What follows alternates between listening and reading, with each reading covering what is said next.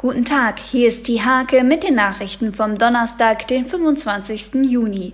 Etwa 600 Badegäste haben am Mittwoch bei Sonne und Temperaturen an die 30 Grad Celsius Abkühlung im Holthofer Freibad gesucht. Sie haben sich bemüht, die Abstandsregelungen einzuhalten und sind zufrieden mit den Maßnahmen. Der Kreistag soll am Freitag die Umsetzung des geplanten Bildungscampuses in Nienburg beschließen. Der Bau soll nach bisherigen Planungen etwa 60 Millionen Euro kosten und fast zehn Jahre bis zur Fertigstellung benötigen. Das Vis-à-vis hat das Geschäftsjahr 2019 mit einem Minus von rund 2 Millionen Euro abgeschlossen. In der jüngsten Stadtratssitzung kam es zur Debatte, die Linke kritisierte geplante Investitionen und fordert verantwortungsvollen Umgang mit Geld. Der DFB-Stützpunkt Stöckse nahm unter strengen Auflagen seine Trainingsarbeit wieder auf. Als Volltreffer erwies sich Hospitant Björn Lindemann, Trainer vom voraussichtlichen Bezirksliga-Aufsteiger VfL Münchehagen.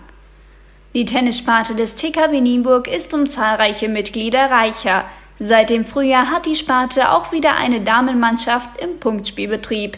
Diese und viele weitere Themen lest ihr in der Hake am Donnerstag oder unter www.diehake.de.